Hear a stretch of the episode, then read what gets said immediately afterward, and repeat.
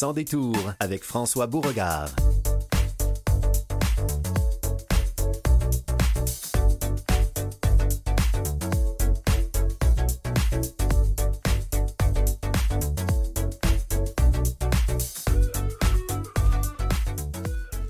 Bonjour, ici François Beauregard. Vous écoutez Sans détour, édition du 7 novembre. Il fait encore beau aujourd'hui. Quelqu'un m'a dit tout à l'heure ben, que ce serait comme ça dorénavant. Ben, tant mieux. Euh, mais j'en suis pas tout à fait certain. Quoi qu'il en soit, quand il fait beau, on en profite. Aujourd'hui, nous allons parler philanthropie avec Mme Catherine Tardif du groupe IA, euh, IA Groupe Financier Industriel Alliance, euh, comme on connaît sous un autre vocable. Nous allons discuter avec le docteur Langis Michaud de l'à-propos ou plutôt du danger d'exposer de très jeunes enfants à des écrans de tablettes, d'ordinateurs, de téléphones, de télé, euh, et on peut parler aussi de la lumière bleue. Doit-on la combattre euh, ou l'adopter? Bruno Ronfard, le nouveau directeur général de Kéroul, on va parler ensemble de tourisme accessible, de tourisme adapté. Mais avant que tout cela ne commence, nous aurons le plaisir dans quelques instants de parler avec Julie Châtelain. Et avec Julie, nous allons parler d'estime de soi et de confiance en soi. Tout ça à Sans détour.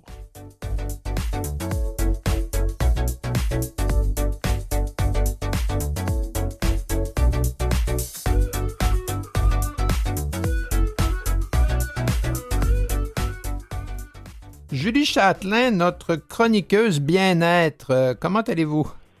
Je vais très bien et vous? Ça va très bien, merci. Je sais que vous avez eu une bonne nouvelle personnelle. vous, avez eu votre prothèse oculaire, à ce qu'on me dit. Oui, exactement. Et euh, suite à ça, euh, on m'a demandé de faire une chronique un peu spéciale que je vais parler oui, d'estime personnelle, de confiance, mais surtout de faire confiance au processus. D'accord, oui, ça c'est important et, j'ai souscrit tout à fait. On, va d'abord faire la distinction entre l'estime de soi et la confiance en soi, ces deux choses. Oui, oui, oui, totalement euh, reliées, mais en même temps différentes. Et parce que l'estime de soi, c'est quelque chose qui est vraiment fragile et qui n'est pas acquis. Et c'est pour ça qu'une journée, là, ça peut se passer bien, une autre, ça peut être plus difficile.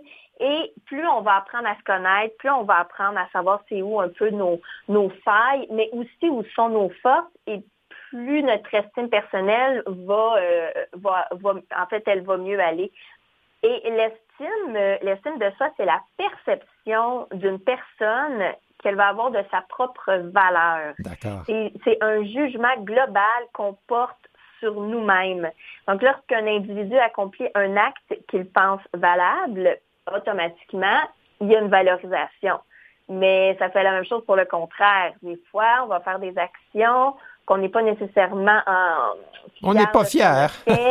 Hein, c'est ça. Et là, qu'est-ce qui se passe? Ben là, on baisse dans notre propre estime personnelle. Donc, l'estime de ça, c'est vraiment relié à, au mot finalement valable. Et, ça, c'est euh, c'est le regard qu'on jette sur nous-mêmes. C'est pas nécessairement l'opinion que les autres ont de nous. C'est vraiment soi-même au sujet de soi. Voilà. Exact. Mais ça peut être aussi nous-mêmes face à l'autre personne. Parce que si je me juge ainsi, il y a des bonnes chances que je juge la personne en face de moi de la même façon. Exact. Ensuite, au niveau de la confiance en soi, ça, c'est la capacité d'atteindre un objectif. Ça va concerner une tâche, un défi spécifique. C'est une efficacité personnelle, un accomplissement. Donc, euh, est-ce que je suis capable de faire quelque chose ou je ne suis pas capable. Mais là, encore là, c'est au niveau de la confiance, il y en a qui vont jamais dire je suis pas capable. Ils vont dire c'est différent, je fais pas ça de la même façon. Mais il y en a qui ça va être je suis pas capable de le faire. Ça veut dire que la confiance en soi à ce moment-là, c'est un petit peu plus euh, fragilisé. Puis, souvent, si on, passe euh, beaucoup de notre temps en fait à éviter les tâches parce qu'on se dit qu'on en est incapable, ben, à la hein? longue, ça joue aussi sur l'estime qu'on a de soi-même parce qu'on ben, on, se qualifie de personne incapable, de personne euh, qui, qui, n'est pas compétente euh, si on se juge comme ça tout le temps. Un, finit par nourrir l'autre. Si on a une piètre estime de soi, on va toujours se juger incapable d'accepter les défis. Oui, exactement. Et c'est pour ça que je dis qu'ils sont reliés les deux l'un avec l'autre, mais l'estime de soi, c'est beaucoup plus profond que euh, la confiance en soi. C'est plus facile, en fait, de travailler au niveau de la confiance en soi que d'aller travailler sur l'estime de soi. Parce que la, confiance en soi, on peut travailler là-dessus parce que c'est relié peut-être à des habiletés qu'on a ou à des compétences. Euh, on, sait qu'on chante bien. Alors, euh, j'ai confiance de pouvoir chanter cette chanson. Euh, Dieu ben sait que je ne parle pas de moi quand je dis ça. Mais, mais quoi qu'il en soit, donc la confiance en soi, ça peut être lié à des, à des, à des choses, à des actes spécifiques pour lesquels on a une expérience positive. L'estime de soi, ça, c'est plus loin, ça. C'est plus profond. Ben, c'est ça. Tu sais, comme là, moi, je donne l'exemple, mais je suis capable de passer au travers des épreuves. Ça, c'est moi personnellement. Moi, je sais maintenant que je suis capable de passer au travers de, des opérations parce que j'en ai eu sept en un an et demi et je me suis fait euh, amputer un œil. Mais pendant que ça se passe, euh, mon estime personnelle là, est, en, est en mille morceaux. Là. Ça va pas bien, mon estime, parce que tout d'un coup, je deviens une moitié de moi-même. Euh, il y a quelque chose où est-ce que je ne peux pas nourrir euh, rien euh, comme des, capacités, tout ça. Je suis juste en train d'être en convalescence, puis d'être dans la douleur, puis d'être dans ma, propre gestion d'anxiété, tout ça. Mm-hmm. Mais après, c'est là que je me rends compte que à chaque fois, j'ai passé au travers. Parce que vous avez été opéré cette fois, mais vous avez rebondi cette fois. Oui, Exactement, c'est ça. Et là, à ce moment-là, moi, ma confiance en soi, ben, elle a dépassé, finalement, ça m'a dépassé moi-même. C'est comme si c'est vraiment faire confiance au processus. Que même si on pense qu'on n'y arrivera pas, mais ben, ça se passe quand même. Dans, cette confiance au processus, puis de, faire les choses euh, pour atteindre un objectif, même si parfois ça semble bien loin, je dirais impossible ou inatteignable. La première chose dont vous parlez, c'est d'abord d'accueillir ses propres émotions parce que c'est un peu normal d'avoir peur. Ben oui, oui, oui, absolument. C'est vraiment normal d'avoir peur et même que c'est sain d'avoir peur, tout à fait. Mais en fait, c'est ça, c'est que accueillir ses émotions, là, tu sais, ça, ça peut avoir l'air, ben ok, comme, tu sais comment qu'on fait ça, mais en fait, c'est se permettre de vivre pleinement notre émotion, même la plus difficile, euh, la, la plus sombre. On se permet de la vivre et ça, ce que ça fait, c'est qu'on va pouvoir la sortir de nous. C'est comme si on lui donne une dimension moins importante tout d'un coup. Parce que si je fuis constamment mon émotion, parce que je me dis, oh non, moi, je veux pas vivre ça, je veux pas vivre ça, ben, inconsciemment, elle grossit tranquillement. On peut pas, en fait, euh, éviter une émotion. Ben, c'est impossible. Ça, demande une certaine conscience de soi. Il faut être capable de se détacher puis d'être comme le, le, petit oiseau qui est dans le coin en haut de la pièce puis qui nous regarde. Puis on, l'expression populaire, c'est se regarder aller. Là. Euh, mm-hmm. et, puis, être capable de, voir comment on agit, comme si on était, on, pouvait assister à, un enregistrement de notre voix puis dire c'est comme ça, je me parle. Euh, c'est ça mon discours. Euh, ben oui. C'est, est-ce que c'est cette façon-là que je, que je souhaiterais que mon meilleur ami s'adresse à moi? Oui, absolument. Oh, oui, c'est ça. C'est, vraiment, en fait, c'est d'être le plus indulgent possible avec soi-même. C'est comme moi, dans mon processus, j'avais vraiment une séquence émotionnelle. Chaque fois que je me faisais dire, tu vas te faire encore opérer, ben là, c'était l'anxiété qui m'envahissait. Je me mettais à pleurer. Mais là, tout de suite après, je me ramenais parce que là, je dois être courageuse et euh, je dois pas trop me décourager euh, parce que je vais, je vais me faire opérer. Là, après ça, j'affrontais avec courage. Après ça, ben là, j'étais dans le désespoir de mon Dieu, c'est quoi ma vie? Et après ça, je remontais parce qu'il y avait une force plus grande que moi qui me soulevait, qui me disait, non, non, ça va être correct, tu vas passer au travers. Mais ça, c'était comme ma séquence émotionnelle. Cycle. Qui mon cycle c'était pas le fun, là. Non? C'était pas ben, le fun, là, ces étapes-là. Ça fait beaucoup de montagnes russes. C'est épuisant vivre comme ça. Euh, ça. Mais le fait que vous ayez pu identifier après, après cette opération, vous commencez à connaître le cycle, puis ça, ça, ben ça suppose aussi que vous avez eu, de toute façon, vous avez eu un vécu précédemment, là. Mais ce que je veux dire, c'est que une fois que vous êtes capable de voir venir puis de savoir que oui, c'est comme ça que je réagis, euh, puis j'accepte que ce soit comme ça, mais déjà, on est moins envahi, on est moins submergé par l'émotion elle-même. Exactement, c'est ça. Et après, ben, en fait, c'est de donner du temps au temps. C'est de dire que même si je pousse, euh, que, que je bouscule mon émotion et tout ça, elle est quand même, elle a quand même, euh, elle est là, là. Si je la vis pas, ça va se placer, ça va se présenter dans d'autres comportements, que ce soit faire des l'évitement par la consommation, l'anxiété justement, puis vouloir sortir de chez soi, faire de l'agoraphobie. Il y a plein de choses qui peuvent arriver par rapport au fait que je ne me permets pas de vivre mon émotion. Tandis que là, le fait de donner du temps au temps, ben parce que l'être humain ne veut pas souffrir. L'être humain, là, il n'y a personne hein, qui va dire Oh oui, moi j'aime ça. on ne veut pas souffrir puis on ne veut pas travailler. Non, exact, parce que ça demande aussi un effort et l'être humain est profondément paresseux. Mais on est tous comme ça quand quelque chose demande un effort, hmm, ben, la, vie euh, économise son énergie pour survivre. Alors, on ne fera pas des choses qui sont épuisantes. Euh, non. convaincre les gens de faire de l'exercice, c'est difficile parce que ah, il, faut aller, faut, faut, faire, faut consacrer de l'énergie puis un effort. Euh, que les gens fassent une démarche personnelle pour grandir puis être capable de mieux affronter ce qui va suivre dans leur vie. Euh, comme disait Scott Peck dans le, hmm. livre Le chemin le moins fréquenté, on ne vous a jamais dit que ce serait facile. Alors, vous devez comme accepter que si vous voulez changer, il va falloir accepter de travailler pour que ce soit différent la prochaine fois. Ben exactement. Et, moi, le fait d'avoir écouté, d'avoir donné du temps au temps, mais ben, ça l'a permis aussi que moi, j'étais pas prête à avoir une prothèse après mes sept opérations. Mhm. Moi, je voulais plus qu'on me touche. Moi, c'était comme, c'est fini, j'en aurai pas de prothèse, puis j'accepte d'être comme ça. Et là, après ça, ben, un mois passe, un deuxième, un troisième. À un moment donné, ça fait comme presque un an. Et tout d'un coup, ben là, ah, je pense que je serais prête. Mais je veux que ça se fasse comme ça, par contre. Je veux une prothèse euh, euh, différentes. Tu sais, je, vais aller me renseigner. Mais ça, c'est parce que j'ai donné du temps au temps. Moi, en fait, euh, il, y a il, y a même six mois, c'était même, j'allais jamais avoir de prothèse. Et là, des fois, ben c'est ça, c'est qu'on laisse le temps. Mon corps se replace tranquillement, il guérit. Tout d'un coup, mes traumatismes, parce que c'est vraiment des, micro-traumatismes tout au même endroit, au niveau de ma, ma cavité. Mais tout d'un coup, je me dis, OK, je suis prête à ce qu'on me retouche à cet endroit-là. Puis de, vous informer, puis d'imaginer de quoi la prothèse aura l'air.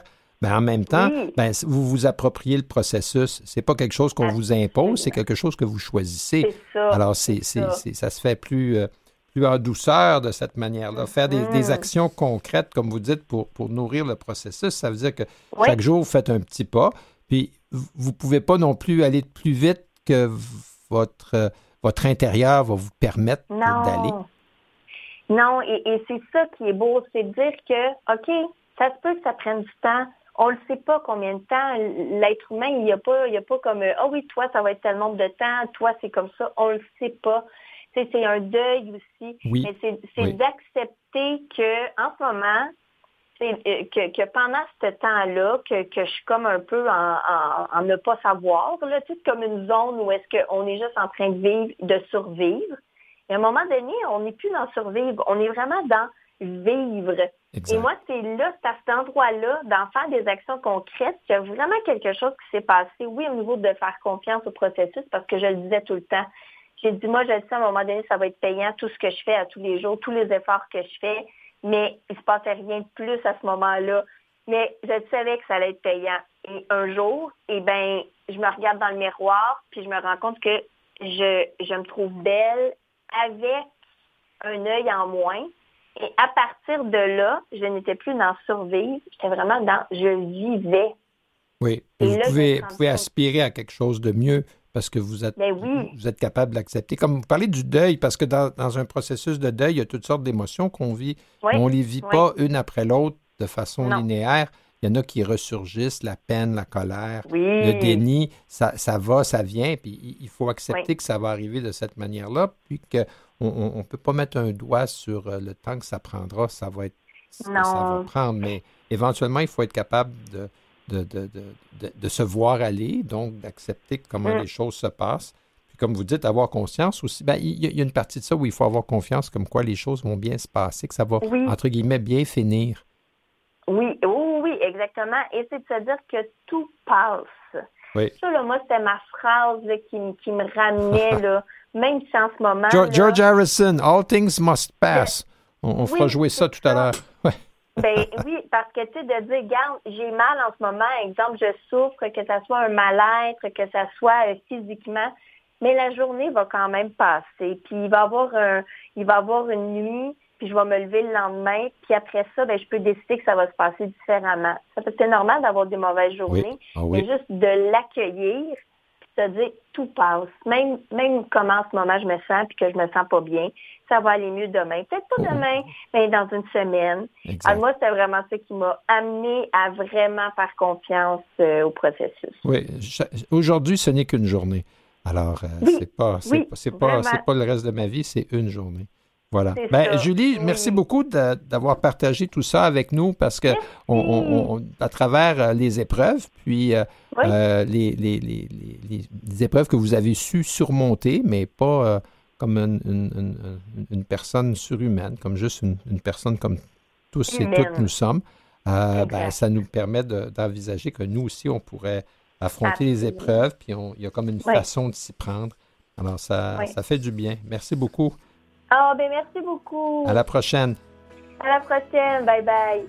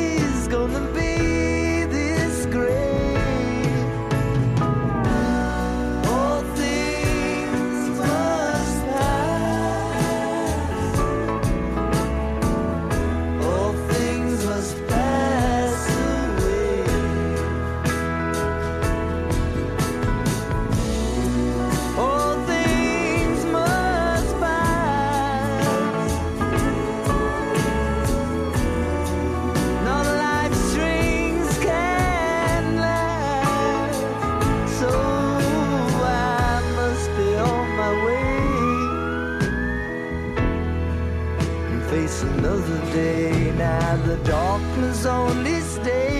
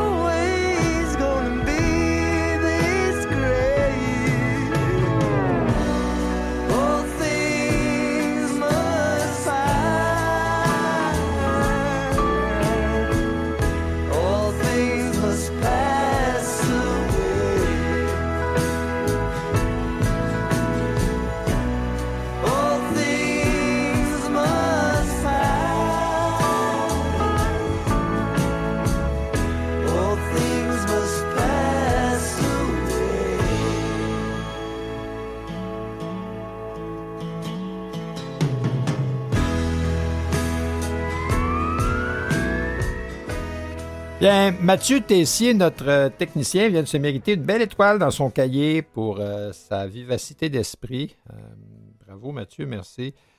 J'ai commis un petit anglicisme, j'ai dit faire jouer de la musique. On fait tourner une chanson. bien que ce soit un peu anachronique parce qu'il n'y a plus de disques qui tournent sur une table tournante. Hein. On fait tout ça électroniquement. Quoi qu'il en soit, George Harrison, All Things Must Pass.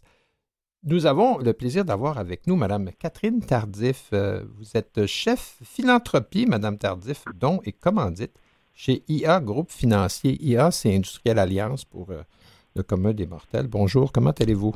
Bonjour, je vais très bien, merci vous? Ça va très bien. On, est en plein euh, au cœur de votre concours annuel de philanthropie. Expliquez-nous un peu comment ça marche. Oui, c'est un beau moment de l'année, je vous dirais. Euh, en fait, nous, on, a mis l'avant un concours philanthropique euh, en 2017. C'était les 125e de la compagnie. Donc, nous, on est très, très engagés dans la communauté, ça, depuis de nombreuses années. Mais on avait envie de faire un, un concours justement là, pour souligner euh, cet important anniversaire-là, 2017. Puis l'idée avec ce projet-là, ce concours-là, c'était vraiment de faire un appel à tous, à tous les organismes de charité, en fait, euh, au pays, pour qu'ils déposent un projet. Un projet, euh, un projet en lien avec une thématique. Là, à chaque année, on a une thématique. J'aime pas le mot thématique, mais on a une idée là, différente d'année en année. Euh, puis on demande à ces organismes-là de déposer un projet, puis euh, au terme des inscriptions, on a un comité, nous, à l'interne, qui lit des centaines et des centaines de, de oui, projets. Oui, vous allez avoir beaucoup de beaucoup de demandes qui, vous sont, qui vous sont envoyées. Oui, c'est difficile de faire des choix parce que, bon, c'est sûr que toutes les causes sont bonnes, hein, donc on n'a pas le choix de se doter de, de critères rigoureux d'année en année là, pour faire des choix. Donc, au terme de ces inscriptions-là, on, on, comme je vous disais, on, on lit tous les beaux programmes, les beaux projets, puis à la fin, on a des finalistes. Donc, on présente euh, au, grand public canadien 12 finalistes, puis on leur demande justement à ce grand public-là d'aller voter pour leur coup de cœur. Et, c'est là qu'on en est rendu dans le processus. On euh, est, oui, tout à fait. Donc, on, ça a commencé là, la période des votes le 1er novembre, c'est ça, le 1er novembre, et puis ça se chelonne jusqu'au 24 novembre. Donc, on demande au grand public d'aller sur le site et d'aller voter euh, pour leur coup de cœur. C'est difficile, hein, mais bon, on leur demande de faire ce choix-là. On a quatre grands marchés. Dans le fond, on voulait vraiment être équitable à travers tout le pays. Donc, on a quatre grands marchés. Là, on a trois, trois finalistes au Québec, trois en Ontario, trois dans l'Ouest canadien trois nord-canadiens et province de l'Atlantique. Donc, les, le grand public dont vous, vous faites partie, Tout à fait. C'est quoi l'adresse euh, du site sur quel euh, qu'est-ce qu'on doit pitonner pour accéder à notre bulletin de vote? Oui, l'adresse courriel est le concours avec concours C-O-N, C-O-R-S, R-S, trait don avec un S.ia.ca. Donc, je vous invite à, aller sur le site et de voter. Vous avez quatre, pouvez voter quatre fois, donc pour les quatre marchés. Donc, les grands, grands gagnants, donc, ils méritent un don de 100 000 Donc, on ne peut pas voter quatre fois pour le même organisme qu'on aime beaucoup. On a un vote par, euh, par région du Canada on peut voter quatre fois pour les, quatre marchés bien distincts. Bon, parfait. Mais et, cette année, je pense que ça nous touche particulièrement ici à, Canalem. Euh, le, volet de l'action communautaire en particulier que vous souhaitez soutenir, c'est, euh, ce sont les, organismes communautaires qui font un soutien ou qui offrent des services, ainsi de suite, à des personnes qui sont en situation de handicap. Tout à fait. Tout à fait. Euh, c'est très important pour nous. Comme je le mentionnais tout à l'heure, on a des thématiques annuelles. Donc, une année, on soutenait les organismes qui travaillaient auprès des enfants. Une autre année, c'était vraiment les, organismes qui soutenaient les personnes qui avaient des, des, enjeux en santé mentale. Puis cette année, on a décidé de, soutenir les organismes qui travaillent avec les personnes en situation de handicap ou qui ont même un volet hein, de, leur, de, leur, de leur mission, si vous voulez, qui, qui, parle, à, qui supporte euh, ces personnes-là.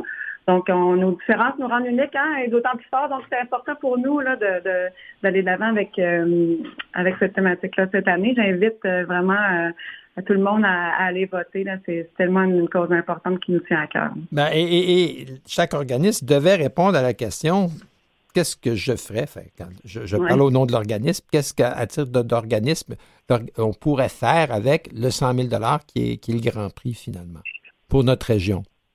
Exactement. Et, c'est là que c'est là que ça se joue parce que ce sont toutes de, très belles causes. Euh, peut-être nous présenter les organismes pour lesquels on peut euh, on peut aller voter sur votre site. Oui, avec grand plaisir. Donc, euh, Québec, au Québec, en fait, on a l'Association québécoise des personnes aphasiques. Ça, c'est un premier organisme. On a ensuite l'Arche Nanaudière, qui est à Joliette. Puis vous pouvez aller voir hein, sur le site, les projets sont fantastiques. On a aussi la mission là, de l'organisme qu'on présente, mais euh, parfois aussi, je vous dirais que les, les projets, c'est vraiment un soutien à la mission. Il n'y a pas un projet vraiment bien spécifique. Parfois, oui. Donc, je vous invite à aller lire. Puis, troisièmement, au, au Québec, c'est la maison Les Merveilles Suzanne Vachon, donc euh, qui est vraiment euh, spécifiquement à Québec. Qui est Et- dans la ville de Québec, oui, ou dans la région de la, euh, de la capitale. Exact. Donc là, je ne sais pas si vous voulez que je vous présente les... les Ben oui, tout à fait. On peut aller voter à travers le Canada. On connaît des gens partout. Ben oui, je vais y aller rapidement. Là, en Ontario, on a euh, Hydrocephalus Canada, euh, ensuite March of Dimes Canada et The Table Soup Kitchen Foundation. Donc, avec cet organisme-là, on touche aussi au volet social communautaire. Donc, c'est vraiment pour, euh, euh, je donne un exemple, là, euh, euh, s'assurer que la maison qui reçoit les gens en situation de vulnéra- vulnérabilité sera plus adaptée justement aux personnes en situation de handicap. C'est une soupe populaire. hein. Donc, on touche Oui. vraiment au à ce moment-ci. Ensuite, dans l'Ouest, on a Children's Rehabilitation Foundation. Ensuite, CNIB Foundation. Ça, c'est l'INCA, ça, au- Exact. au- qui est connu au Québec sous, euh, sous l'acronyme INCA. Oui. Tout à fait. Ensuite, euh, finalement, dans l'Ouest, le Food Stash Foundation, qui est une, euh, le projet, c'est livraison de boîtes d'aliments récupérés. Donc, on, on touche même à- au volet environnemental ici. Puis, euh, finalement, Canada Atlantique et Nord-du-Canada, c'est Alzheimer's Society of Nouveau- New Brunswick, bien sûr. Lake City Works, qui est un développement des aides à domicile. Puis, finalement, Upper Valley um, Autism Resource Center. Donc, on parle aux personnes euh, plus au niveau de l'autisme. Donc, ce sont les, les 12, euh, les 12 beaux projets. Encore une fois, très, très difficile de faire des choix. On a Ouais. dû, on, on, on se dote de critères de sélection bien spécifiques. hein. donc, nos gens ici à l'interne, le comité, euh, Alors, ont des choix difficiles à faire. on peut- oui, je, je suis sûr que si vous aviez, euh, vous pouviez délier les cordons de la bourse, mais déjà, donc, dans chaque région, 100 000 à l'organisme qui va avoir rapporté euh, la palme. Les organismes qui arrivent second, troisième, eux aussi touchent, je pense, une, une- une somme d'argent. C'est quand même euh, pour, le- pour s'être rendu jusqu'à cette étape. Le vote est ouvert jusqu'au 24 novembre. Et on connaîtra le, le- le grand gagnant, l'organisme qui s'est mérité le, prix de 100 000 dans chacune des régions. À quel moment est-ce qu'on va avoir euh, le, le- Dans la 5 décembre. le semaine du 5 décembre? Ou du Parfait. 5 décembre. On va Et- faire une annonce par, euh, par jour. Super. Et puis, euh, on va donc aller à concours. C'est concours, ça prend un S hein, en français. C-O-N-C-O-U-R-S-don, D-O-N-S, ça aussi, c'est au pluriel. A commercial, IA. En fait, je vais vous arrêter après don. Oui. Donc, on reprend concours, trait d'union, don, Oui. IA, CA, vous allez ar- arriver Ah. directement. Parfait. Ben, je vous remercie beaucoup, Madame Tardif. Bonne chance à tout le monde. Est-ce que je peux me permettre de- de- d'encourager tous les organismes de charité à faire une demande de don chez nous? hein? Au-delà du concours philanthropique, on a un programme de don qui, Ah. est, euh, qui est présent à l'année longue. Donc, vraiment, Super. en parallèle au concours, on, on les invite à faire une demande de don. Ben, je vous remercie. Au revoir, merci à vous. Merci beaucoup. Après la pause, on se revoit. Vous écoutez Sans détour avec François Beauregard. De retour, ce n'est pas facile d'être parent ou éducateur et, puis bien souvent d'utiliser la télé ou une tablette avec un jeu ou un téléphone. C'est comme une, façon euh, vite faite euh, et sécuritaire, pensons-nous, d'occuper un enfant euh, pendant les, les- périodes creuses. Mais l'effet d'un écran, que ce soit une tablette, un téléphone, ainsi de suite, sur l'œil de l'enfant, ça, ça peut avoir des conséquences qui sont vraiment graves, surtout au tout début de l'enfance. Et pour en parler, j'ai le plaisir d'avoir avec moi le docteur Langis Michaud, qui est optométriste et professeur titulaire à l'école d'optométrie de l'Université de Montréal. Et ben, bonjour, monsieur docteur Michaud, comment allez-vous? Ben, ça va très bien, M. Bourraga. Vous êtes un clinicien-chercheur, euh, vous intervenez assez régulièrement euh, auprès du public euh, pour Mhm. euh, démystifier les ma- des maladies de l'œil et en même temps aussi peut-être faire de la prévention. Et aujourd'hui, parlez-nous de, ce que peut faire un écran sur l'œil d'un- jeune enfant qui est encore en train de se développer. Bien sûr. Alors, merci de l'opportunité de renseigner vos auditeurs à cet effet-là. Euh, effectivement, ça peut être problématique. L'écran en soi, par lui-même, pas dommageable. Il n'y a pas de rayonnement nocif. D'accord. Il n'y a, pas, d'onde ou de, spectre de lumière qui émane et, il faut. C'est pas des rayons X, là. Non, non, on parle pas, on parle pas de la technologie elle-même. C'est, le fait de regarder euh, cet écran, donc, mais surtout à une distance extrêmement rapprochée. On voit des bambins dans leur carrosse avec l'écran collé littéralement sur le nez ou le téléphone la même chose. il faut savoir qu'un œil d'un enfant se développe par stimulation. Donc, plus on le fait voir des choses, plus on, le stimule dans différents environnements, plus la vision va se développer. Normalement, entre 0 et 6 mois, d'une vision très floue à la naissance jusqu'à une vision pratiquement celle d'un adulte. Mais la maturation du système visuel, donc le fait que les deux yeux apprennent à travailler ensemble, vont se coordonner au cerveau, vont développer la troisième dimension, ça, ça se passe de 6 mois à 8 ans. on, voit souvent du strabisme chez les jeunes enfants. On voit souvent du strabisme. C'est dans cette période-là critique, là, de la primo-enfance, où euh, effectivement, il va, se développer des, anomalies. Euh, et quand c'est pas un strabisme visible, donc un œil qui croche par rapport à l'autre, il peut tout aussi bien avoir un débalancement entre les deux yeux. À peu près 30% des enfants d'âge préscolaire et dans les premières années scolaires vont présenter ce genre de problème-là, qui est facile à corriger avec des exercices. quand vous visitez votre optométriste, il va identifier ces problèmes-là, puis quelques semaines d'exercice, c'est rétabli. On n'a pas besoin de lunettes ou quoi que ce soit, mais il faut les identifier. Et comme le système n'est pas mature, le fait qu'on met le téléphone, la tablette à très courte distance, on sur-sollicite ce système visuel-là et c'est là que les problèmes peuvent arriver. C'est comme si je vous demandais demain matin de vous entraîner pour une marche autour de votre bloc pour, pour votre santé. Et tout à coup, euh, pour vous tenir tranquille parce que vos parents veulent vous occuper, on vous demande de courir un marathon. Ouais. c'est pas, vous n'êtes pas préparé pour on, ça. On va se blesser, c'est sûr. C'est ça, vous allez vous blesser. Donc, le système visuel va se blesser et, surtout entre 0 et 2 ans parce que la structure interne de l'œil est très malléable. on dit toujours que le cerveau est très malléable chez un enfant, c'est comme une éponge.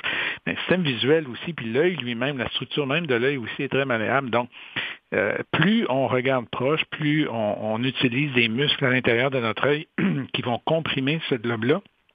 Comme il est très mou, en le comprimant, ça le force à s'allonger. Alors, qu'est-ce qui arrive quand il s'allonge? Ben, il devient myope.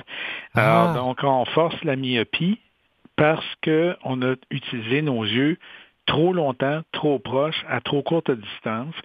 Parce que quand on a un jouet, l'enfant, il va jouer deux, trois minutes au bout de son nez, puis après il va regarder ailleurs, il va faire autre chose. Tout à fait. je pense que dans, une, dans un article que nous avons lu dans le magazine L'Actualité, vous faites le parallèle d'un enfant qui fait un dessin avec un crayon sur une feuille de papier.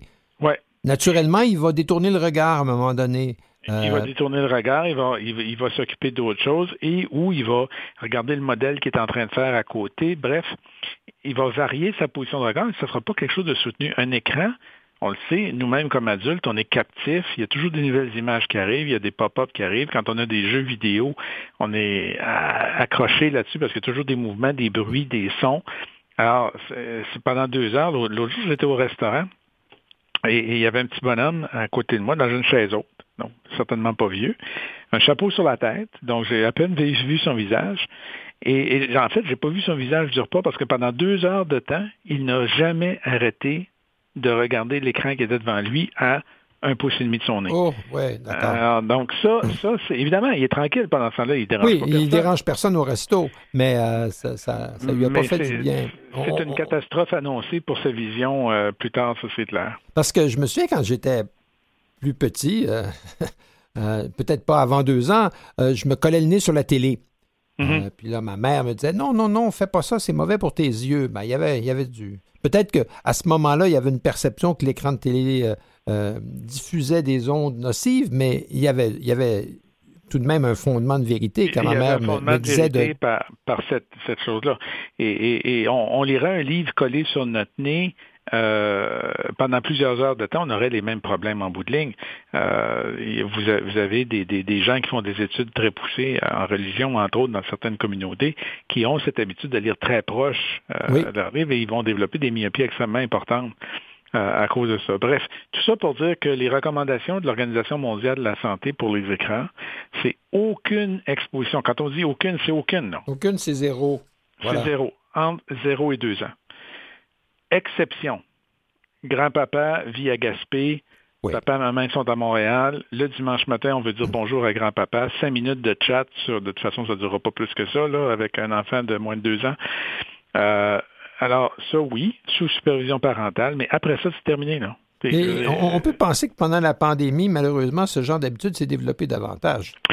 Tout à fait. Et on l'a vu surtout chez les plus jeunes. Il y a une étude fascinante qui a été faite. Bon, c'est en Chine, vous me direz, mais c'est tout à fait applicable par les critères de l'étude à, nos sociétés modernes. Eux, évidemment, ils monitorent tout là-bas.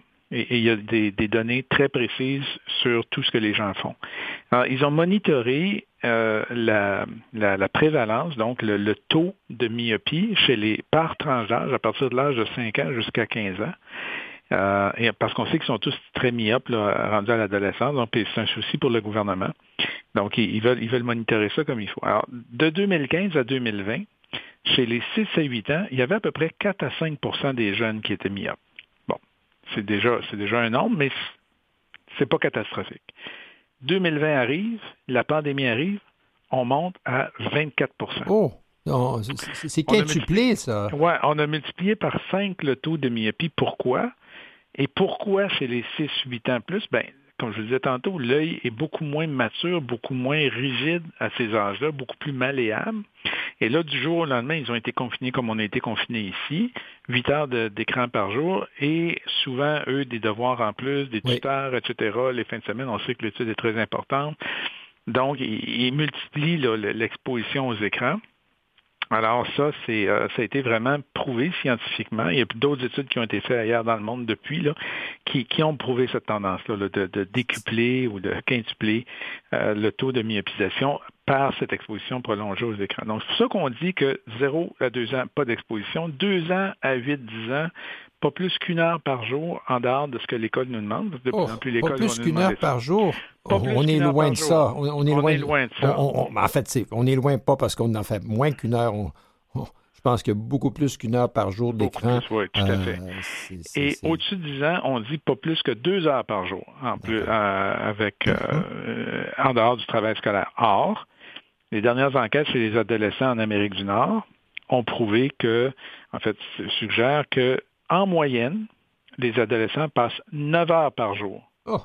sur l'écran. Alors, on est loin du compte à deux heures. là. Puis, puis- puis, en plus, si on peut supposer que si on passe 9 heures par jour devant l'écran, on n'est pas dehors en train de jouer ou on n'est pas dans la maison en train de, de- de- de faire autre chose. Euh, Là, ça a tout un impact sur la, la- la santé physique, la, euh, la vie sociale et bien d'autres choses. Alors, c'est pas l'écran qui est un, un danger, c'est ce qu'on en fait. C'est ce qu'on Euh, en fait, et- tout à fait. Parce que même à titre d'adulte, souvent, on va être appelé à travailler à l'ordi, puis on va avoir, euh, on, on va faire de, de, de- de longues minutes ou de, de beaucoup de temps à, à travailler sur un ordinateur. C'est important de s'accorder une pause, puis de se reculer, puis de regarder par la fenêtre ou faire autre chose de, ses yeux. Tout à fait. On dire. suggère une pause de 5 minutes aux 30 minutes de travail ou de 10 D'accord. minutes aux heures en moyenne. Oh. Pour jouer dehors, vous avez parfaitement raison. C'est le moyen le plus efficace de prévenir la myopie chez les jeunes et on suggère un minimum d'une heure par jour d'exposition à la lumière naturelle et de deux heures par jour si c'est possible. Et on parle de marcher à l'école, on parle de jouer. Évidemment, on ne dit pas d'aller prendre un iPad pour aller au parc. Ça, c'est sûr, mais on, voit ça dans les parcs. Les, les gens sont côte à côte sur les bancs. euh, euh, chacun a son écran. Finalement, on est de retour à la case départ. Parce que le fait aussi que dehors, le regard va porter plus loin. Euh, on, Oui. on élargit notre champ visuel. On, on- on regarde au, au bout du parc, on regarde de l'autre côté de la rue. Alors, euh, c'est c'est pas une distance euh, qu'on va pouvoir retrouver si on est à la maison. Tout à fait. Et vous avez euh, le, le- mis le doigt sur le, quelque chose d'important. Les études, encore une fois, prouvent que les gens qui vivent en milieux ruraux sont moins myopes et ont moins de problèmes visuels que ceux qui vivent en ville. Parce qu'ils sont dehors, puis ils ont des perspectives plus grandes. Tout à fait. a- avant de terminer, je voudrais vous poser une question. Souvent, euh, quand on est adulte puis on fait beaucoup d'écran, on se fait dire qu'il faut avoir des lunettes qui filtrent la lumière bleue. Est-ce que Oui. ça marche? Est-ce que c'est vrai? Est-ce que ça a une pertinence? J'ai- des sentiments partagés là-dessus. Euh, il n'y a, pas de- il y a- il y a pas de conclusion définitive dans la science à savoir si la lumière bleue est dommageable ou pas au niveau visuel.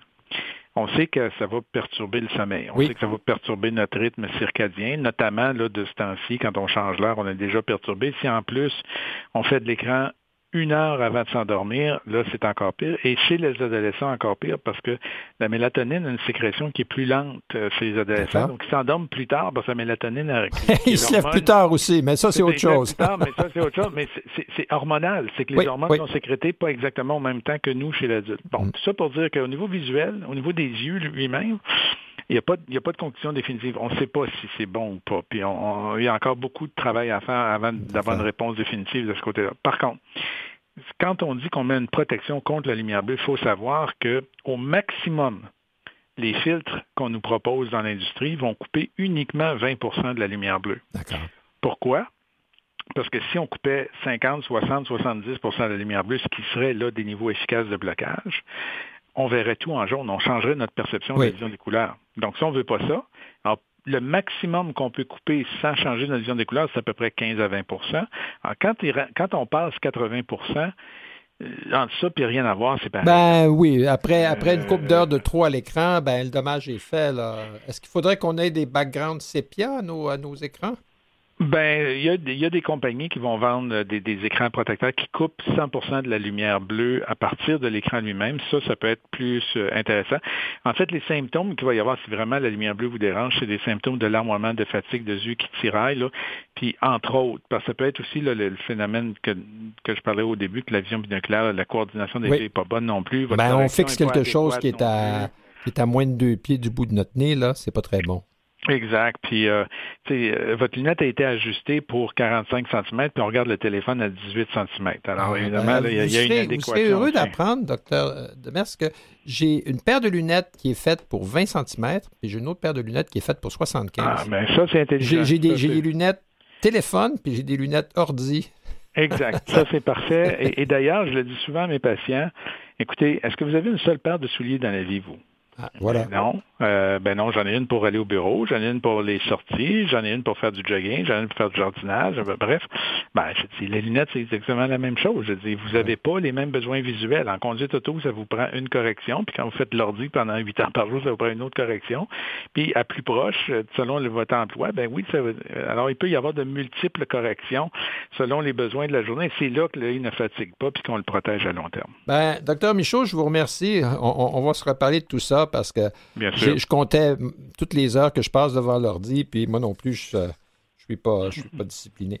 Ben, Ben, on, est, on est condamné à cette technologie-là, alors il faut s'y adapter, mais il faut surtout protéger nos yeux dans tout ça. Et oublions pas, le plus bel écran, c'est celui de la nature. ah, que c'est bien dit. Vous avez raison. Ben, je vous remercie beaucoup, docteur Michaud. On se reparle bientôt. Merci. Merci. Au revoir. En el mundo habrá un lugar para cada despertar, un jardín de pan y de poesía.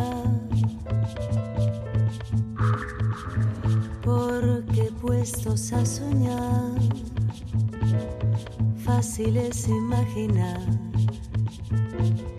esta humanidad en armonía.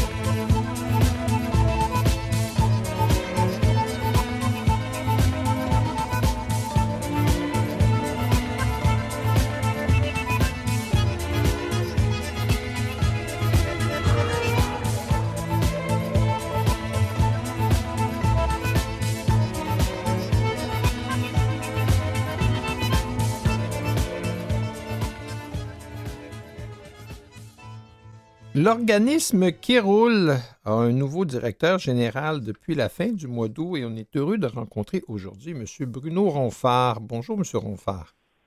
Bonjour. Comment allez-vous? Ça va bien aujourd'hui? Oui, très bien, merci. Ça va bien. Maintenant, ça fait trois mois que vous êtes euh, chez Kéroul. Vous commencez à, à- à prendre vos aises. Euh, Parlez-nous, avant d'aller vers l'avant, on va peut-être retourner en arrière, un peu de votre parcours. Qu'est-ce qui vous a amené chez Kéroul?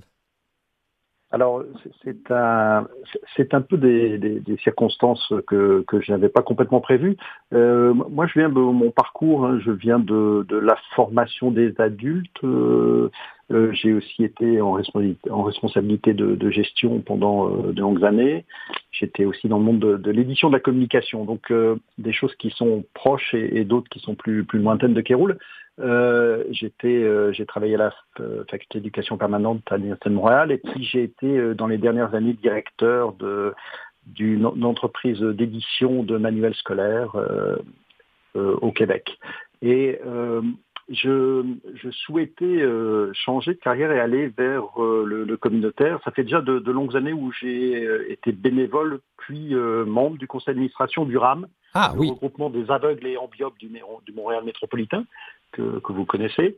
Et euh, donc euh, la- l'accessibilité m'a toujours été quelque chose qui, m'a beaucoup euh, concerné. Et en, je disais dernièrement, j'étais dans un, chez un éditeur de, manuels scolaires. J'ai travaillé avec le ministère de l'Éducation sur justement de mettre en, norme- en place des, normes d'accessibilité pour les pour les manuels et pour tout ce qui est le, le matériel didactique dans les écoles.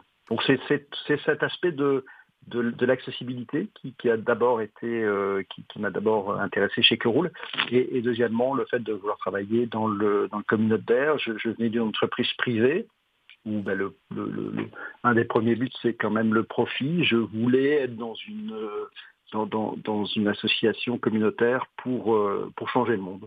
ben, ben, bravo. Et, chez Kéroul, oui, c'est sûr que l'accessibilité euh, est, est- en fait, je dirais, au, cœur de la mission de Kéroul. Euh, Kéroul est un organisme euh, qui voit rendre la culture et le tourisme accessibles à tous. Euh, et- mais c'est une accessibilité qui est plus large que euh, celle à, à- dont, à laquelle vous faisiez euh, référence, par exemple, dans les manuels scolaires. On, on- on parle d'une accessibilité plus universelle. Oui, tout à fait. C'est une accessibilité beaucoup plus universelle. Euh, Je, je- le manuel scolaire, bon, c'est- très précis comme accessibilité, mais quoique euh, il y, a, y a de plus en plus de. Aujourd'hui, on prend en compte et puis c'est c'est bien, on prend en compte la diversité de des capacités de chacun et aussi de la diversité de, de- des parcours de chacun euh, dans, dans l'éducation. Et donc ça, c'est très bien. On, on, on tend petit à petit vers une accessibilité qui est plus universelle. Et puis, ben, au- au RAM, euh, ben, c'est une accessibilité qui est bien sûr euh, euh, euh, centrée sur les problèmes de vision, euh, beaucoup plus. Mais euh, c'est sûr qu'avec Kéroul, je découvre tout un, tout un pan dont j'étais moins familier, euh, notamment tout ce qui est euh, l'accessibilité physique des lieux. Euh, et c'est bah, passionnant de d'essayer de non seulement de travailler sur euh, sur un domaine particulier, mais sur une sur une accessibilité qui est vraiment universelle, qui concerne tout le monde. Puis, puis c'est aussi une accessibilité, dans le cas de Kéroul, qui est ludique. hein. C'est ça qui est. Oui. euh, qui, c'est pour, sortir de chez soi, euh, puis à- à- à aller s'amuser, apprendre, participer, je dirais, pleinement à la société dans ce sens-là. Euh, et, la première question que j'ai envie de vous poser, c'est qu'est-ce qu'on peut faire cet hiver? hein? C'est- large un peu, mais euh, est-ce que Kéroul va nous aider à trouver des activités abordables, accessibles euh, pour les prochains mois?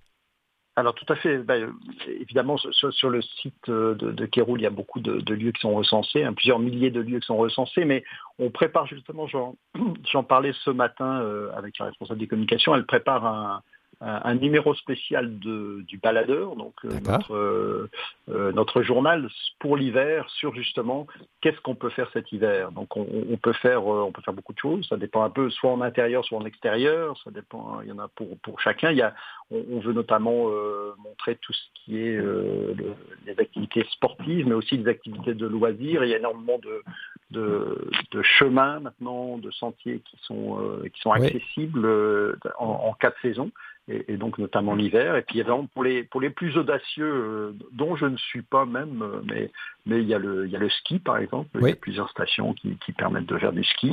Euh, il, y a des, il y a évidemment aussi des, euh, tout, ce qui est euh, les économiser, les choses qui sont donc en intérieur, plutôt avec parfois quelques animations à l'extérieur, euh, qui sont, sont toujours des lieux réconfortants pour les pour les journées d'hiver. Donc il y a, il y a beaucoup de choses euh, et, et je pense que on, euh, on, on sort d'une période de pandémie, où on était tous un peu euh, à l'intérieur, on était obligé de, de rester chez soi, mais là c'est le moment de, redécouvrir. Oui, on veut, le on veut, Québec on veut respirer à, à plein Voilà. poumon. Hein? Voilà. avec d'autres. Et donc, donc, la prochaine édition de- du baladeur portera justement sur. ça va être un spécial hiver.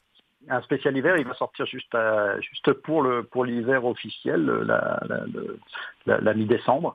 Parfait. Euh, et donc euh, il y aura de, de nombreuses, euh, bah, de nombreuses possibilités. Vous, vous aurez de, on va recenser le, le plus d'activités différentes possibles.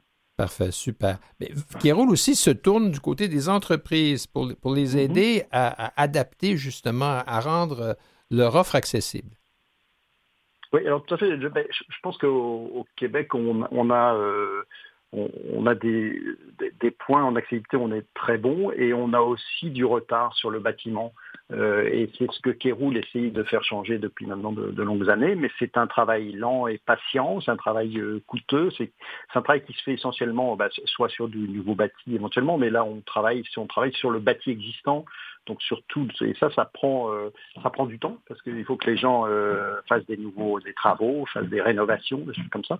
Et il y a un programme, euh, effectivement, il y a un programme euh, d'accessibilité des établissements touristiques qui a été monté euh, en lien avec le, le ministère du Tourisme euh, et qui permet de financer euh, qui est un très beau programme de financement. On peut financer jusqu'à 80% des dépenses admissibles dans les, dans les travaux, donc c'est euh, beaucoup. On, on parle de euh, travaux. Je pense que derrière chez vous, il y a quelqu'un qui, qui fait du marteau, Oui. là. Hein? Tout à fait, mais c'est pas...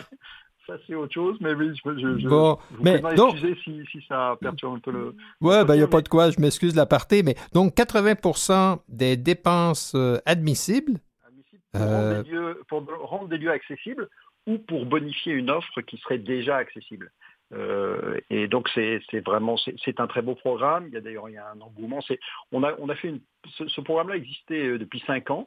Euh, il, a, y a eu 5 millions qui a été distribué en subvention. Il a été terminé pour la pour la première ce, la première euh, ce premier programme et le, le ministère a décidé de confier à Kéroul un autre programme, mais cette fois-ci la même somme, 5 millions, mais non pas en 5 ans, mais en 2 ans, Oh. parce qu'on on veut accélérer, euh, accélérer effectivement le, le fait que les, établissements touristiques soient de plus en plus accessibles euh, au Québec. Et, et ça finance aussi, ce qui est bien, ça finance aussi des équipements ou des, euh, ou des activités accessibles.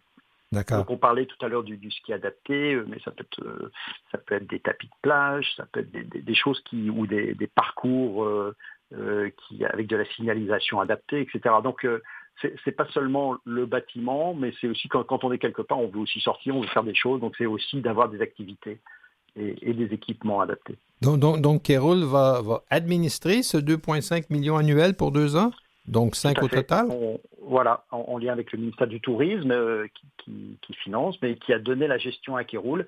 Et, euh, et donc c'est euh, c'est des dossiers, c'est sur dossier de- d'entreprises touristiques qui nous et qui sont un comité se penche sur, sur les dossiers, puis les donne, tout- tous ne sont pas acceptés bien sûr, mais on, a on a on a déjà eu, vous savez, ça fait quatre mois que le que, que ce programme est en cours. Il y a déjà eu plus de 80 demandes. Oh, Donc euh, c'est une c'est bien. On, on est content. On, on veut. euh, on- le- notre, but c'est que c'est que le Québec soit vraiment une destination accessible pour évidemment d'abord pour les pour les Québécois, mais éventuellement des gens de, Oui. de l'extérieur qui voudraient découvrir aussi euh, la province. tout, tout- tout à fait. Faire euh, de l'anditourisme hein, au Québec. exactement. pour- pourquoi pas?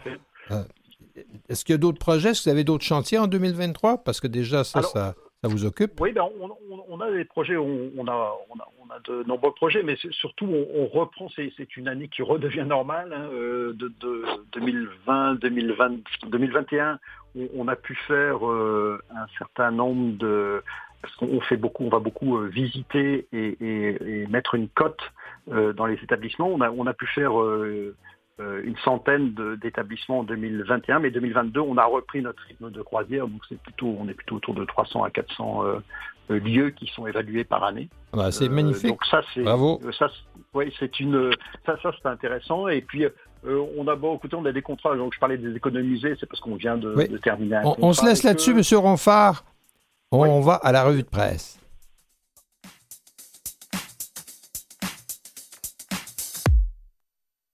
Vous écoutez Sans détour avec François Beauregard. Rebonjour, François Beauregard ici. Nous allons faire le, le- le tour du monde avec euh, notre euh, camarade Camille Cusset. Bonjour Camille, comment ça va? Ah, on vous entend pas très bien. Peut-être mauvaise communication. Je suis là, je suis là. Ah, bonjour Camille. Bon, heureux de vous entendre. Ça va bien? Oui, ça va, merci et vous? Oui, ça va super. Euh, vous avez fait le tour du monde encore cette semaine. Hein? Ah bah oui, hein, moi toutes les semaines je m'arrange pour pouvoir voyager. Voilà, il faut revenir à la maison le lundi pour nous en parler et, et faire la lessive. Euh, allez, Exactement.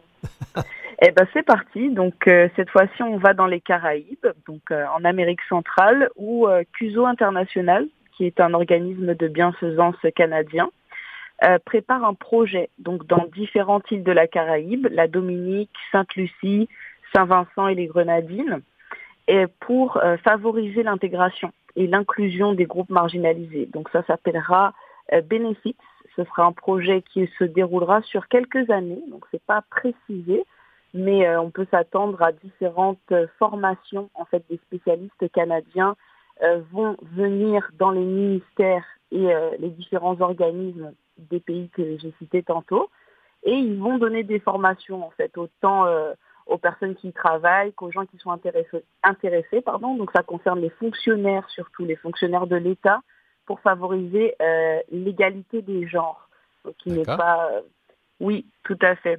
on- Donc ça prendra la forme d'atelier. c'est donc euh, c'est- pour faire une formation ou aider les organismes publics, les ministères euh, Oui, de, ces quatre pays à, à avoir une, une ma- une interaction plus efficace et plus, je dirais, probablement plus respectueuse aussi et, plus euh, et, mieux informée.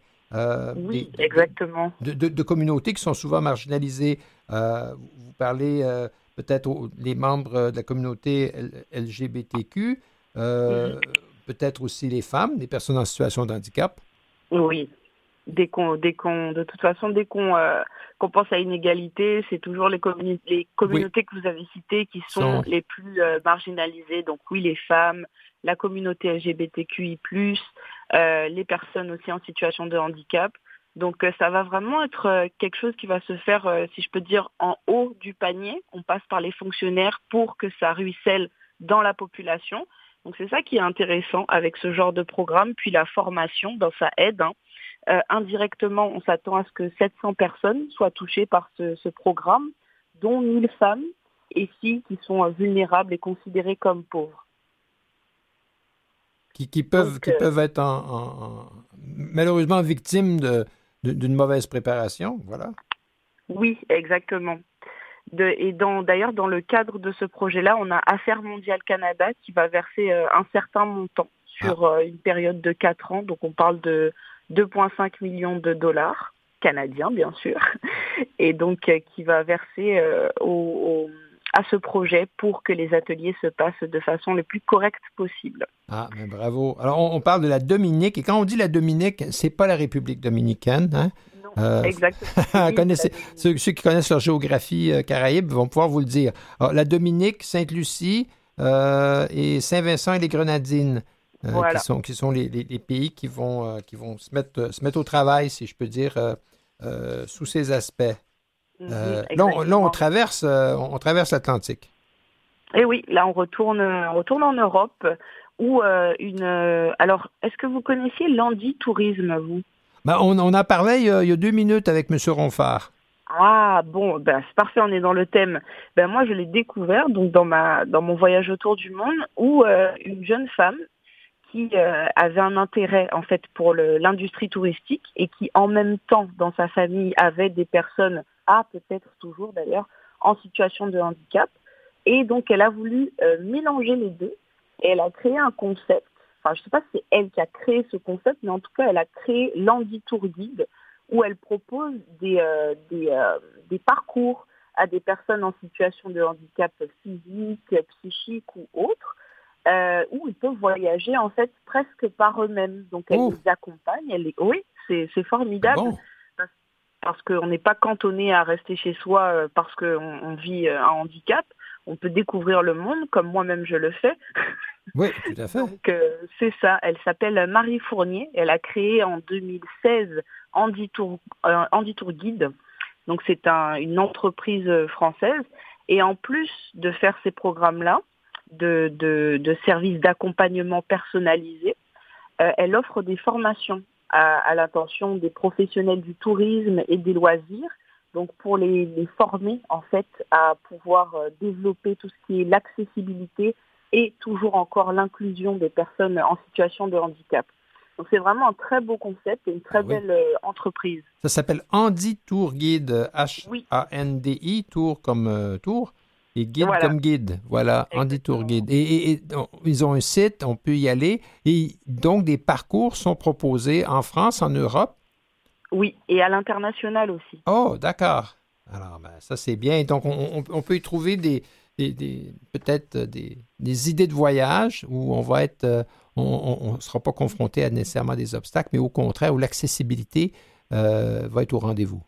Voilà, en fait, elle, elle vraiment, elle fait le parcours en fonction de l'envie de la personne qui va voyager, aussi évidemment de, des disponibilités.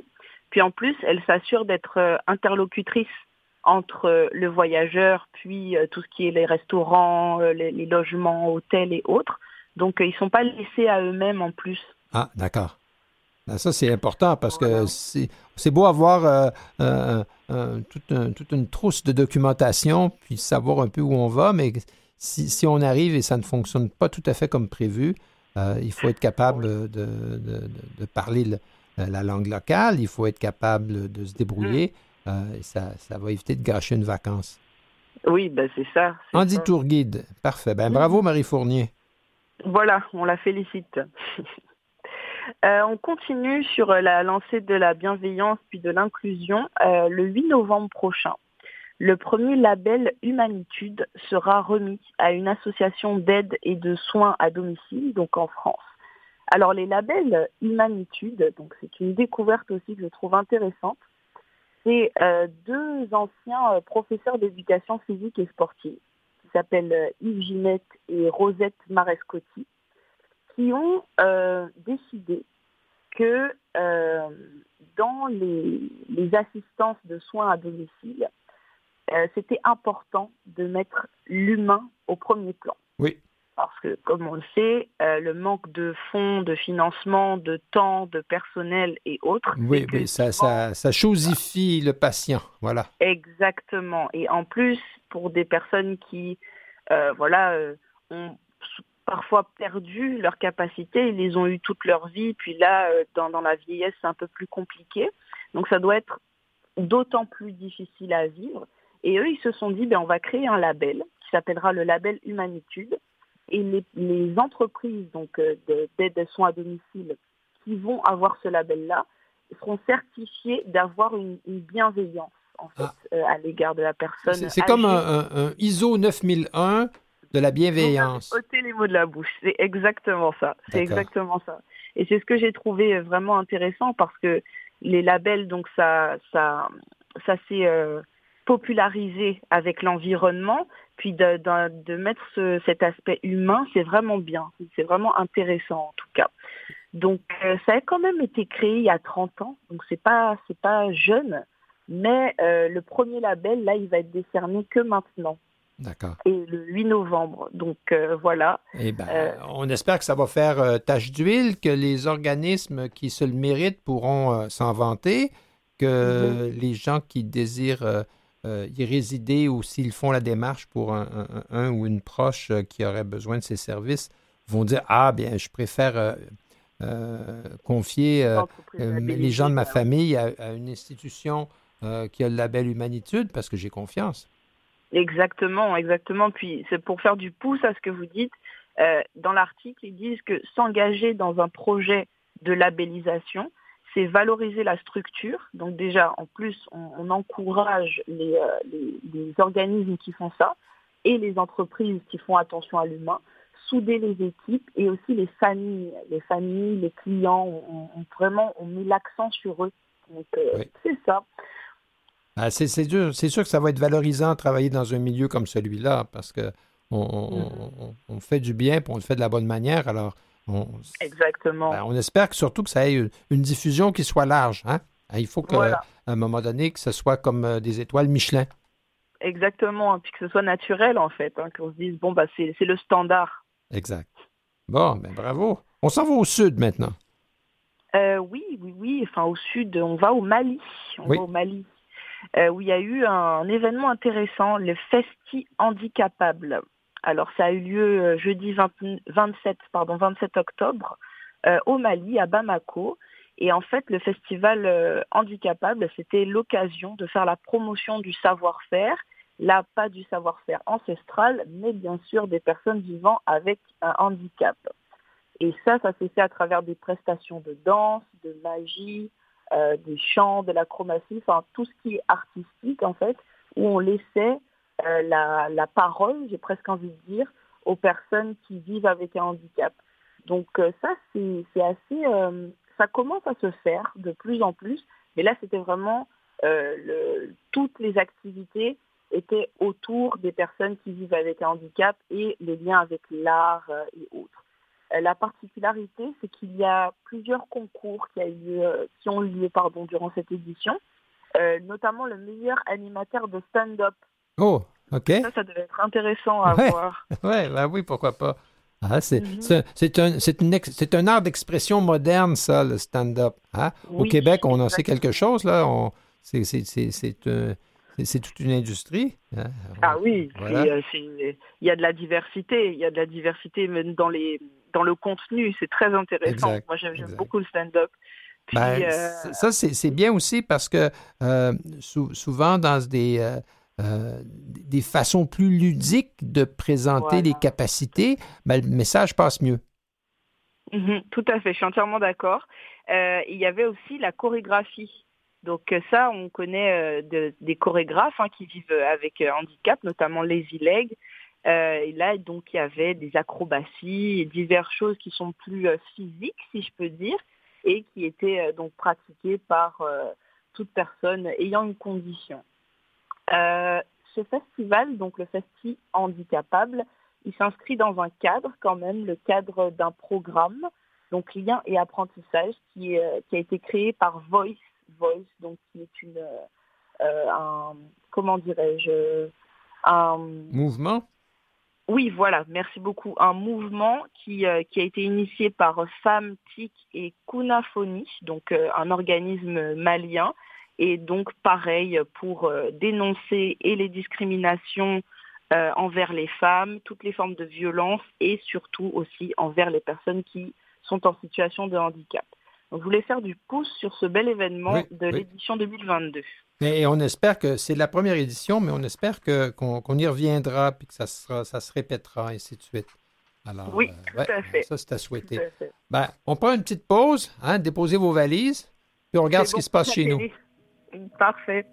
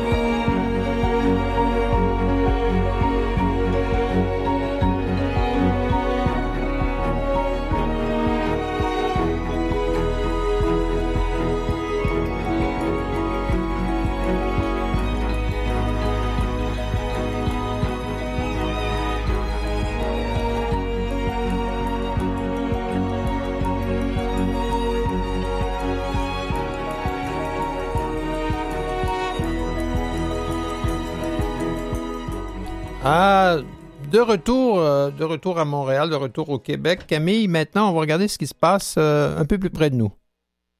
Eh oui, oui, oui, il le faut bien. Euh, L'INCA, donc, ou l'INCA, offre plusieurs L'INCA, ouais, ouais. rencontres. J'aime bien dire l'INCA, très bien, l'INCA.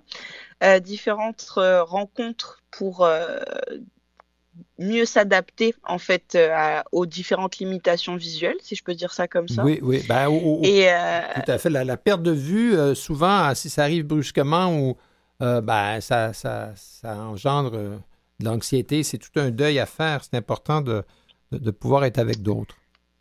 C'est ça. Puis euh, j'hésitais en fait avec le terme limitation parce que c'est vrai que c'est une limite, mais bon, avec l'adaptation, euh, j'imagine qu'on peut, euh, on peut réussir en fait euh, à, faire. euh, ah, ben ça, je peux vous vivre, dire, Camille, tout euh, en, en toute connaissance de cause, euh, les seules limites, ce sont Mhm. celles que l'on s'impose à soi-même, là.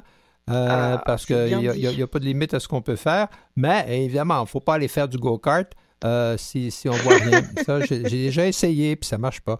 Euh, Ah oui, hein, ouais, vous voilà. êtes un Mais- aventurier, mais, euh, François. Cela dit, sans blague, donc l'INCA offre des ateliers euh, Oui, qui, tout qui- à qui fait. vont nous permettre de mieux vivre euh, notre handicap. Mhm, exactement. Donc le premier atelier, ce sera sur les relations euh, interpersonnelles qui aura lieu le 9 novembre en virtuel via Zoom de 13h30 à 15h ou alors le jeudi euh, 10 novembre en présentiel au HUB, donc au HUB, Hop, oui. euh, de 13h30 à 15h. Vous pouvez vous inscrire directement sur le site de l'INCA euh, et puis euh, vous serez enregistré pour participer à l'une ou l'autre, à l'un ou l'autre des ateliers. En deuxième partie, il y a l'atelier sur les rechutes émotionnelles reliées à la perte visuelle. Donc, pour cet atelier, les dates seront le 16 novembre, le mercredi 16 novembre en virtuel via la plateforme Zoom de 13h30 à 15h ou alors le jeudi 17 novembre en présentiel, donc au HUB aussi, HUB, de 13h30 à 15h. D'accord. Donc, euh, même, euh, même principe pour les inscriptions sur le site de l'INCA. Et le troisième atelier, donc sur l'importance de prendre soin de notre santé mentale. C'est important autant pour euh, les personnes qui vivent avec un handicap visuel que pour euh, tous les autres. Et les dates pour cet atelier sont le mardi 22 novembre en virtuel sur Zoom, cette fois-ci de 10h30 à midi, ou alors le jeudi 24 novembre euh, en présentiel de 13h30 à 15h. Et, et tout ça est gratuit, c'est important de le dire. hein? Voilà. Oui, effectivement, c'est vrai. Et aussi important, euh, une fois que vous êtes inscrit, euh, vous allez recevoir toutes vos modalités de connexion Ah, oui, environ, euh, oui, de 24 à 48 heures avant la date de l'activité. Donc, Donc, pas, ne de- pas panique pas si on ne le reçoit euh, pas tout de suite. voilà. voilà. C'est ça, exactement. Parlant de santé mentale, euh, en euh, il y a une, une initiative auprès des tout-petits. Oui, tout à fait, une très belle initiative, vraiment sans, euh, sans flatterie, parce que ça concerne les 4 à 5 ans. Et généralement, c'est pas toujours un public qui est euh, mis de l'avant en ce qui concerne la santé mentale, mais pourtant, les pauvres petits, euh, ils ont aussi leurs problèmes qu'il faut prendre en compte. Donc, Santé mentale Québec Chaudière-Appalaches a lancé un projet à l'intention des, des 4 à 5 ans. Euh, donc c'est vraiment pour les préscolaires, euh, petite enfance, qui s'appelle la bande des sept.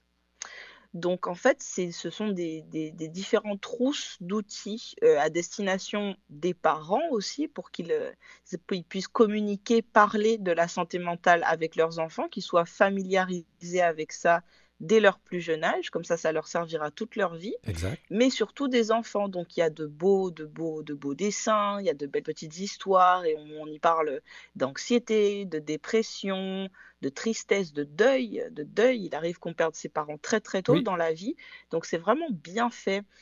Et euh, ces trousses sont disponibles les chaque dernier mardi du mois jusqu'en mars 2023. OK. Donc, le dernier Et, mardi euh, de chaque mois, c'est- et, et on peut aller en- donc on peut euh, les, les- les télécharger en ligne? Exactement, donc je vais vous donner l'adresse du site euh, https oblique santémentalca.com et on termine par une barre oblique. D'accord. Et après ça, il y a un onglet qui apparaît, puis c'est la, c'est la bande des sept là, qui est, qui, qui est toute Voilà, la c'est série. ça. Hein, Alors, santé Exactement, mentale avec un. E, ca.com. C'est pas .ca, c'est santé mentale, ca.com. Voilà. Exactement.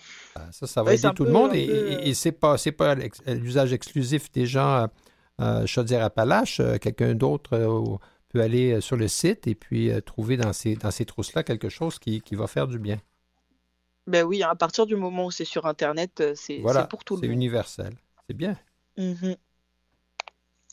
Donc on va continuer toujours au Québec où là, le regroupement euh, d'organismes de personnes handicapées du centre du Québec, donc le ROPHCQ, euh, va réaliser au cours des prochains mois euh, un recensement en fait des, différentes des besoins, voilà, pour dire ça simplement, des besoins des personnes qui vivent avec un handicap parce qu'ils ont constaté qu'il y a un manque de données, en fait, Ah. euh, concernant, oui, les besoins essentiels et les besoins de base des personnes vivant avec un handicap, et que vu qu'il y a un, un manque de, de données, d'informations, on ne peut pas être en corrélation avec les besoins Oui, réels des oui, gens. oui. Ben, et et- et je pourrais, on pourrait croire que euh, ces, ces données-là, euh, c'est l'essentiel. Si on veut avoir des services, si on veut coordonner les efforts euh, des- des- de, tous les organismes impliqués, ben, il faut savoir à, à qui on s'adresse et, et- et- et avoir un écho de, des attentes, des besoins des gens. Euh, Ben ouais, oui, tout à fait. ça a l'air simple, Tout et en fait. même temps, ben, il faut le faire. Ben c'est ça, puis il faut, faut y penser, puis il faut, faut se- s'asseoir et se dire là on le fait parce que ben, sinon on fait des dépenses inutiles en fait, aussi bêtement que ça. Ouais. Euh, puis pour réaliser ce, ce projet-là, donc le ROPHCQ a retenu les services d'une firme euh, donc de Trois-Rivières, Eva Métrique, qui va s'occuper donc de la cueillette d'informations, qui a euh, une, euh, une méthodologie qu'elle va appliquer donc pour pouvoir cibler les questions qui vont permettre d'avoir les, les- les- bonnes réponses concernant les besoins.